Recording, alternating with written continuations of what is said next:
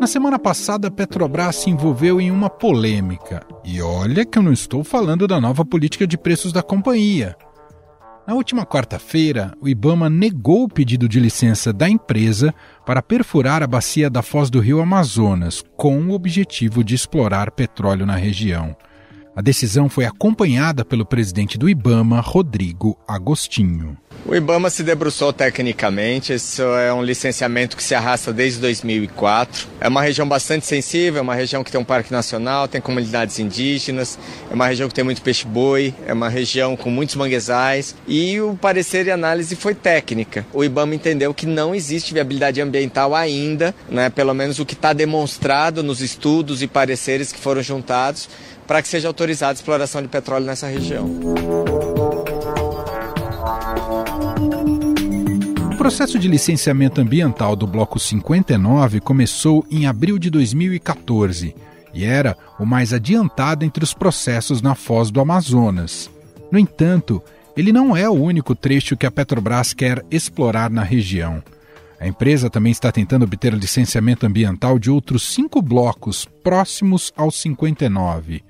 Mas esses outros trechos também já tiveram a licença de operação negada pelo Ibama em 2018 o tema chegou a ser debatido no Congresso Nacional. O risco principal aqui é um vazamento. Como foi dito, toda atividade humana traz seus riscos, assim como toda atividade petrolífera, da perfuração, à exploração, à explotação, ao transporte, também traz o risco de um vazamento.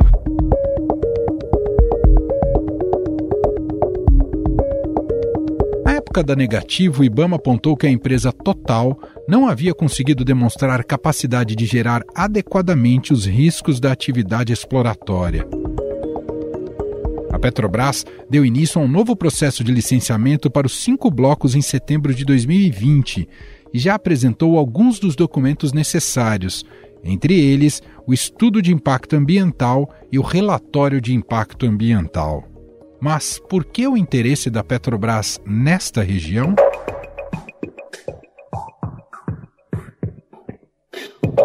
Tanto o Bloco 59 quanto os outros cinco blocos têm potencial de exploração de 14 bilhões de barris de petróleo, que compreende a região litorânea do Amapá até o Rio Grande do Norte. A Foz do Amazonas é considerada uma região de alta relevância biológica, com recifes de coral ainda pouco estudados.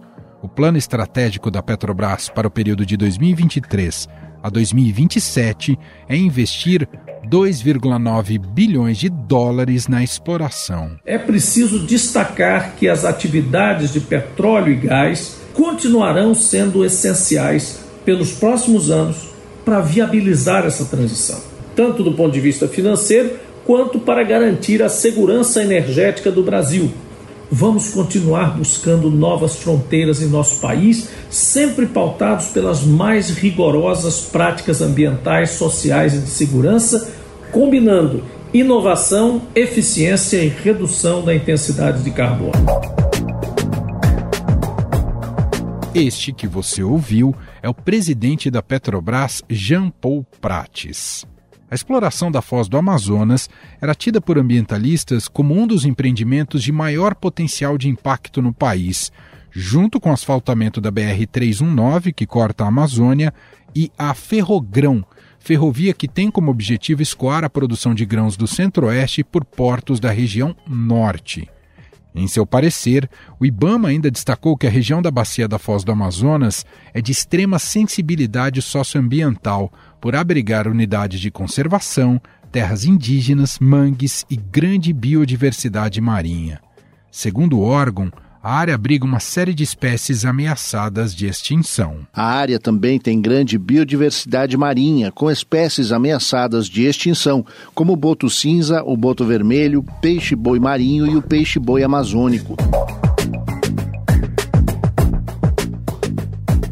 O caso já tem gerado ruídos entre membros do governo de Luiz Inácio Lula da Silva.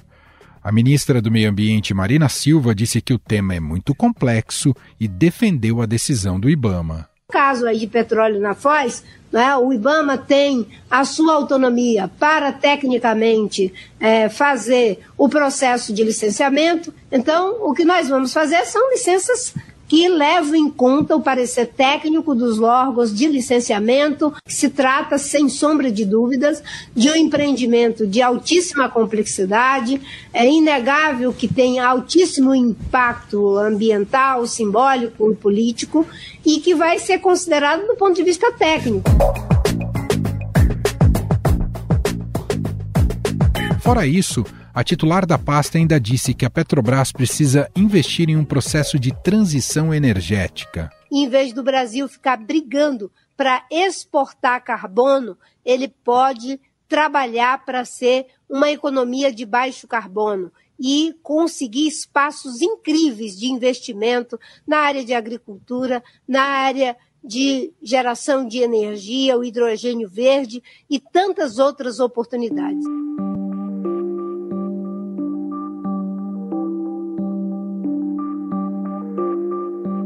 Causa do posicionamento de Marina Silva, o líder do governo Lula no Congresso, o senador Randolfo Rodrigues, anunciou a desfiliação do partido Rede Sustentabilidade, da qual a ministra faz parte.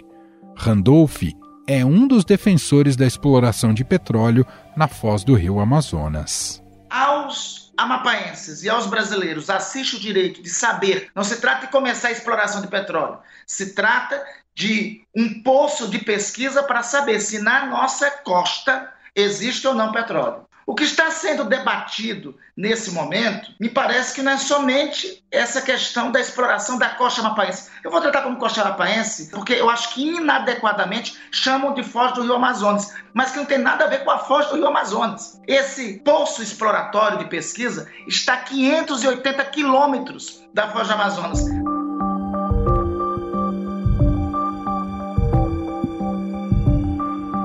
Esse apoio de Randolph Rodrigues ao projeto da Petrobras rendeu uma troca de farpas com o ex-ministro do Meio Ambiente de Bolsonaro, Ricardo Salles. Pouco adepto das políticas de preservação da fauna e flora, o deputado federal escreveu para o senador, aspas, bem-vindo ao time, fecha aspas. E como resposta teve, abre aspas, não sou da sua laia, fecha aspas. Essa não é a primeira vez que Marina Silva se contrapõe a um projeto do governo Lula enquanto ministra. Em 2008, a então titular do Meio Ambiente apresentou a sua renúncia ao discordar de projetos de fomento ao desenvolvimento da Amazônia.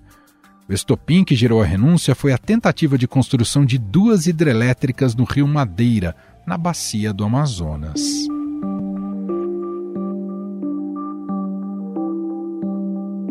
Petrobras informou que vai recorrer do veto ao licenciamento ambiental para explorar petróleo na foz do rio Amazonas.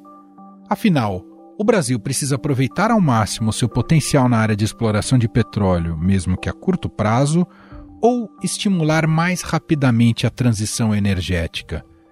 E por que este caso expôs rachas internos no governo de maneira tão escancarada? Sobre o assunto, nós vamos conversar agora com Sueli Araújo, ex-presidente do IBAMA e especialista sênior em políticas públicas do Observatório do Clima.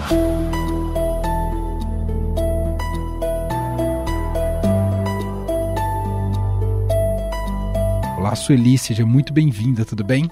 É um prazer estar aqui com vocês. Sueli, o debate sobre a tentativa da Petrobras né, de explorar petróleo ali na foz do rio Amazonas colocou na agenda pública do país o quanto há um plano efetivo ou não de transição energética por aqui. Se devemos abandonar completamente novas frentes de produção de óleo ou, ao contrário, aproveitar ainda o potencial que o Brasil tem, o que ele pode trazer de dividendos, e aí num aspecto né, de um apelo mais econômico. Não é, evidentemente, uma questão simples, e isso gerou inclusive divisões internas dentro do próprio governo, colocando em oposição a ministra do Meio Ambiente, Marina Silva, e o ministro de Minas e Energia, Alexandre Silveira. Então, queria começar a nossa conversa eh, já te perguntando de maneira ampla se o Brasil está enfrentando seriamente esses desafios de pensar uma transição energética. Bom, Emanuel, o discurso adotado pelo presidente Lula, ele insere uma preocupação assim robusta com a questão climática e com a questão ambiental de uma forma mais ampla, né? Então, o que, que temos que fazer agora? Porque isso é uma evolução, uma evolução no, no, pessoal do presidente e no discurso do Partido dos Trabalhadores, dos partidos é, mais intimamente ligados a ele. Então, isso vem desde a campanha. O que temos que exigir agora é coerência com, esse, com essa narrativa que está sendo colocada para o mundo inteiro. Né? O, a ideia do presidente Lula, e é uma ideia correta, é captar recursos para que o Brasil possa se desenvolver é, é com um modelo de desenvolvimento que se paute pela preocupação ambiental. Né? Então, esse é o quadro.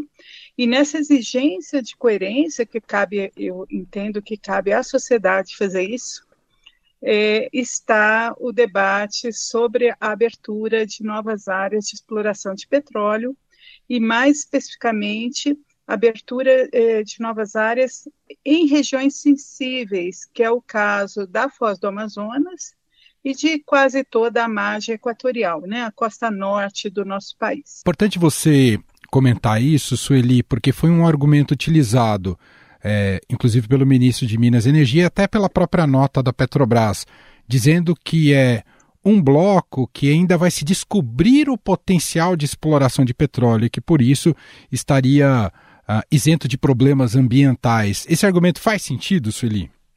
Não faz, Emanuel, porque, eh, na verdade, eles estão usando até o termo pesquisa, que é equivocado.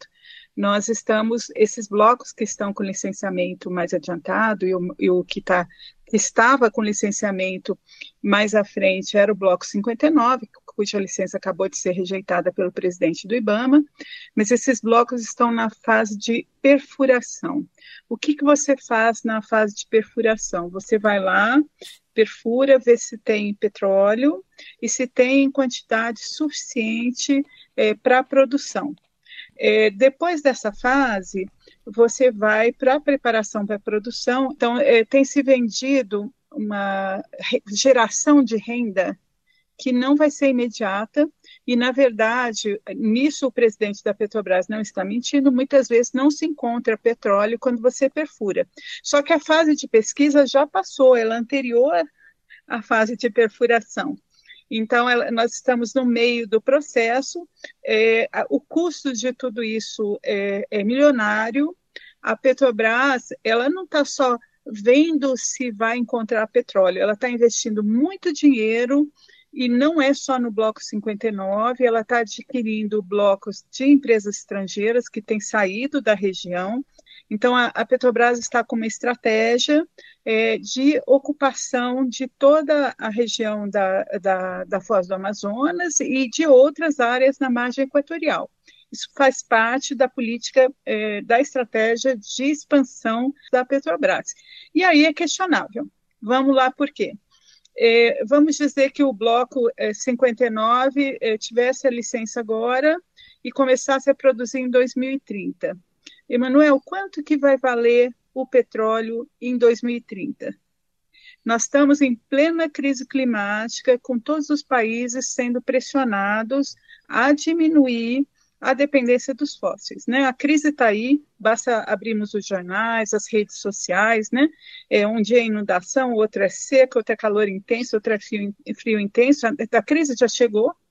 O painel intergovernamental das Nações Unidas sobre mudança do clima deixa isso bem claro nos seus últimos relatórios. Nós não estamos esperando a crise, a crise climática já chegou, né? E o Brasil, ele não é santo nessa história o Brasil, dependendo de como você considera a União Europeia como um país único ou como vários países, ele está entre o quinto ou sexto lugar de emissões de gases de efeito estufa. Né? Nossas emissões, elas são é, basicamente desmatamento, 49% é mudança de uso da terra, que é desmatamento. Mas isso não significa que nós possamos optar por uma, um futuro em que nós vamos é, é, ter o petróleo como nosso principal ativo. Esse petróleo, mesmo que seja exportado, vai ser queimado em algum lugar. Então, que futuro é esse que nós estamos escolhendo? Então, esse debate ele tem que ser feito, inclusive em termos de qual é a renda que é gerada, quem é beneficiado, Né? As populações locais do Amapá, do Pará, né, os, os governadores têm feito bastante barulho nesses dias. Quando que essa renda vai chegar? Gerou até a saída do Randolfo Rodrigues, né, Sueli? Desculpa te interromper. A polêmica ficou imensa, né? A polêmica é, e o, o, o, senador Randolph, que é ligado à pauta ambiental, né? Assumiu uma postura bastante forte de defesa dos interesses do Estado. A minha dúvida pessoal, e eu tenho respeito pelo senador, é um senador que, inclusive, ajuda, sempre ajudou o movimento ambientalista.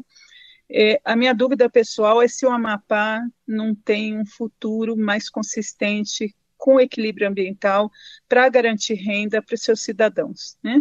Quer dizer, é, o que a gente tenta na região amazônica é um, é um modelo que preserve os recursos ambientais, que preserve a floresta de pé. Será que não é este o futuro do Amapá, no lugar de depender é, de, da renda petroleira que nos antecedentes não tem levado à distribuição de renda, não tem levado ao enfrentamento dos problemas sociais. Né? Não estou dizendo que não gera dinheiro, gera dinheiro. Mas esse dinheiro tem levado à equidade social? Essa é a questão. Quero até explorar um pouco mais esse aspecto. Vamos supor que o Brasil opte por explorar ao máximo essas bacias.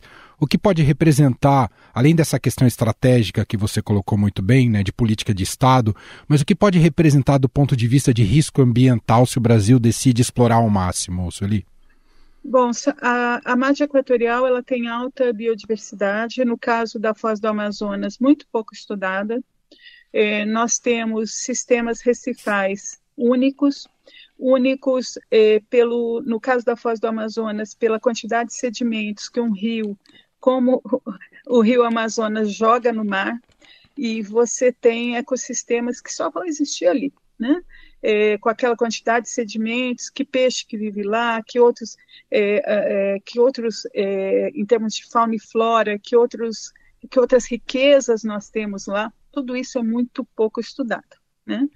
Então, nós já vamos estar é, colocando em perigo é, riquezas que nós não conhecemos, que na verdade é, nós podemos contar nas duas mãos quais, quais cientistas que realmente já estudaram a região são sempre os mesmos, a gente conhece, é, e a gente, sem saber tudo isso, a gente vai colocar a região em risco.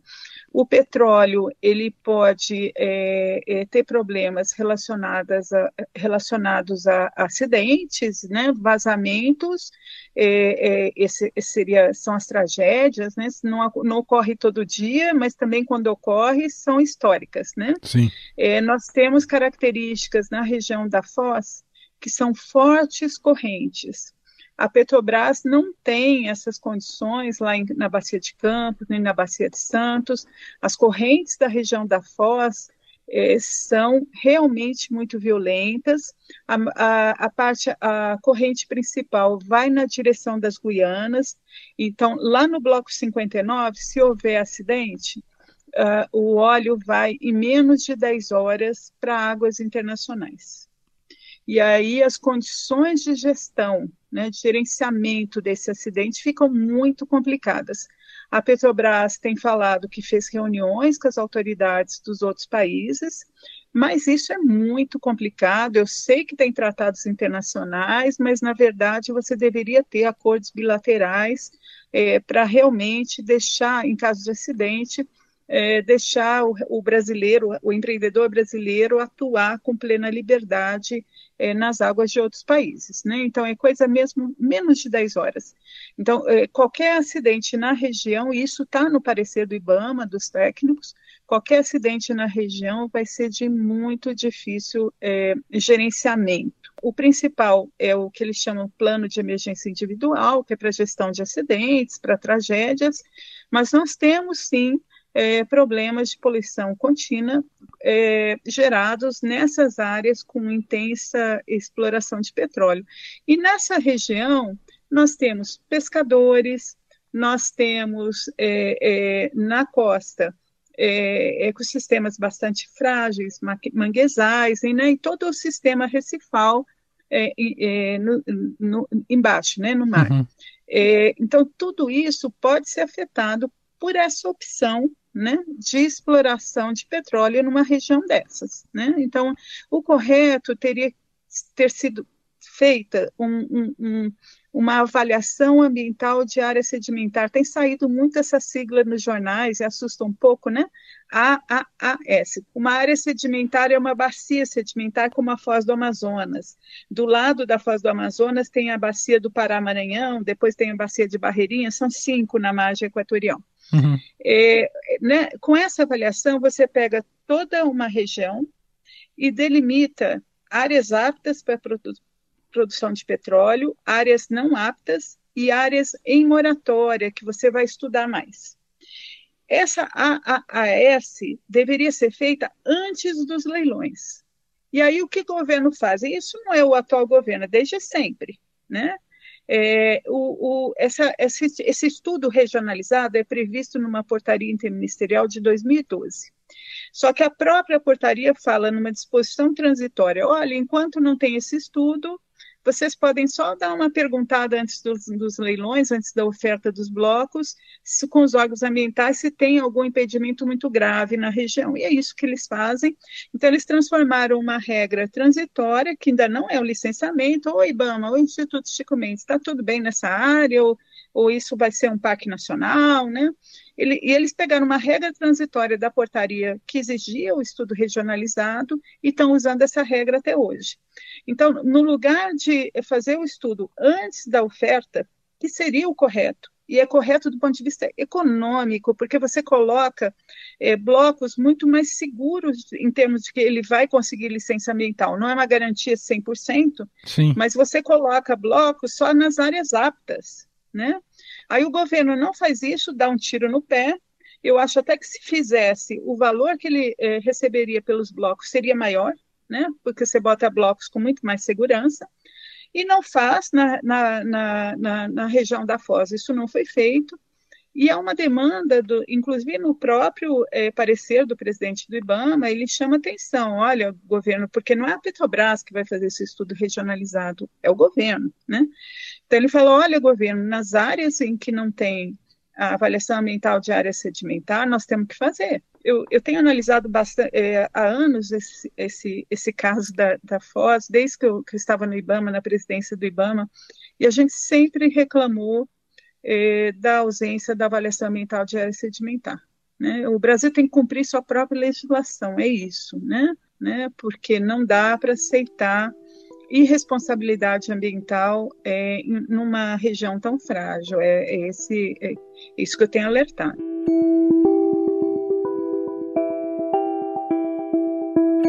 Juridicamente, o IBAMA, a gente viu essa rejeição do IBAMA, ele consegue se sobrepor às pressões políticas e econômicas, Sueli? Bom, é, sim, porque o IBAMA é a autoridade responsável pelo que a gente chama licenciamento ambiental federal. Então, o recurso sobre a decisão do presidente Rodrigo Agostinho, ele não é para Marina Silva, para a ministra Marina Silva, ele é para o próprio presidente do IBAMA. Quando eu neguei os cinco blocos da empresa Total, que hoje estão com a Petrobras, ali do lado do 59, na mesma, no mesmo é, conjunto de blocos, bem perto.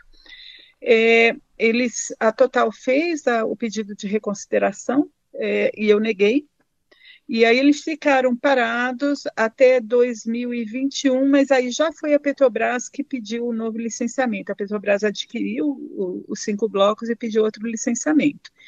Então, o que, que vai acontecer agora? Certamente a Petrobras vai fazer um pedido de reconsideração.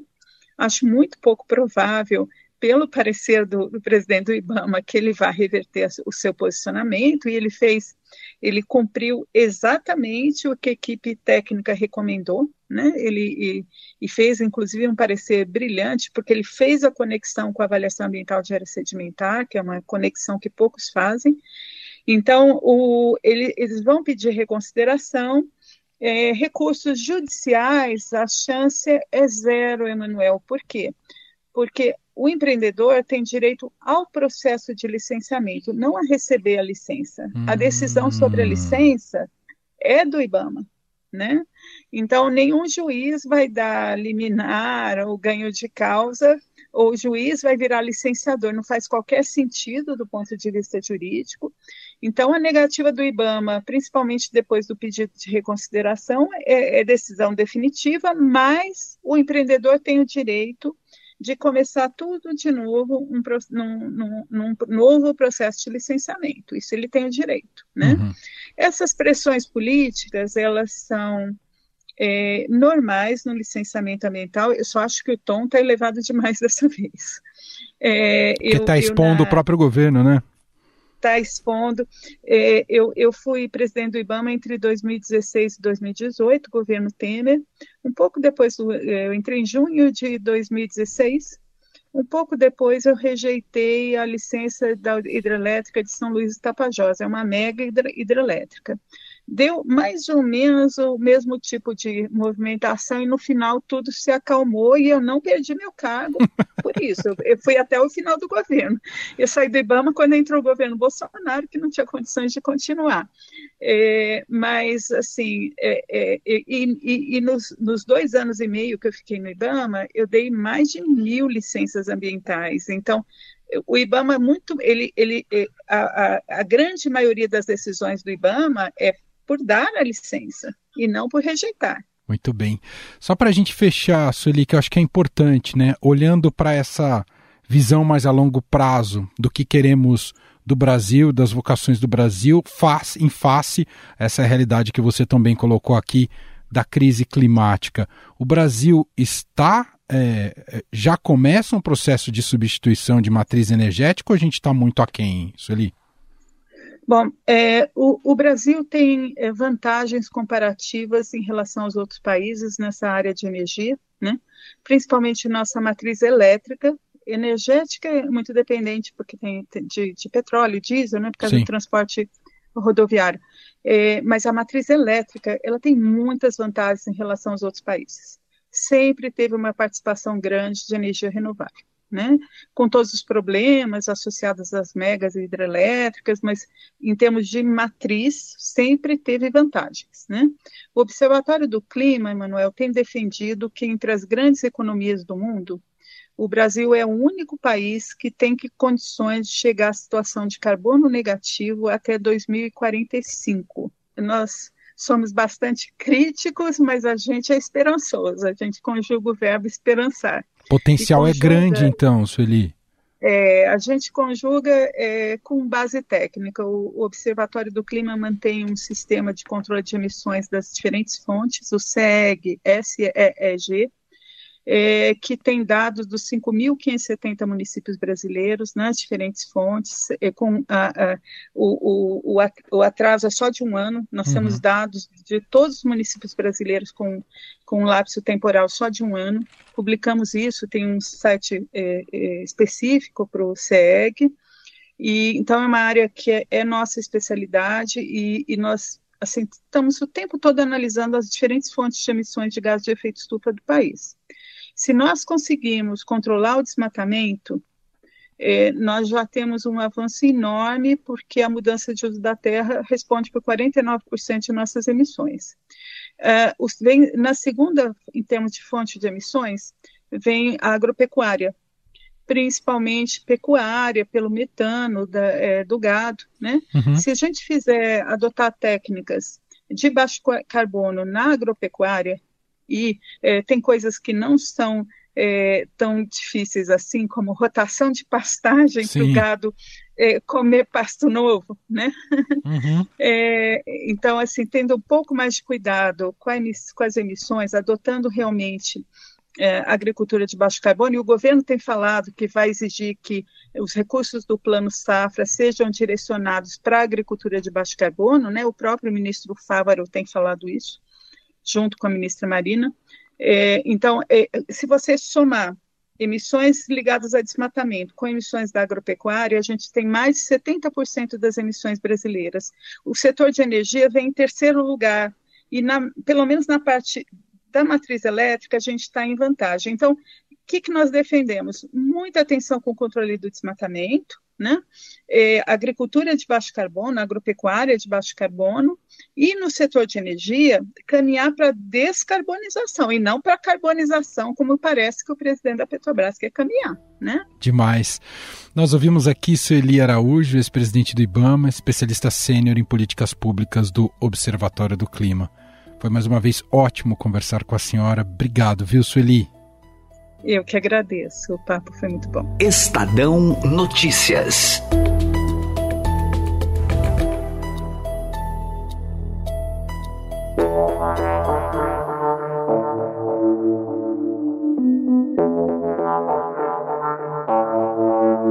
Este foi o Estado Notícias de hoje, segunda-feira, 22 de maio de 2023. A apresentação foi minha, Emanuel Bonfim. Na produção, edição e roteiro, Gustavo Lopes, Jefferson Perleberg e Gabriela Forte. A montagem é de Moacir Biasi. E o nosso e-mail, podcast.estadão.com. Um abraço para você e até mais.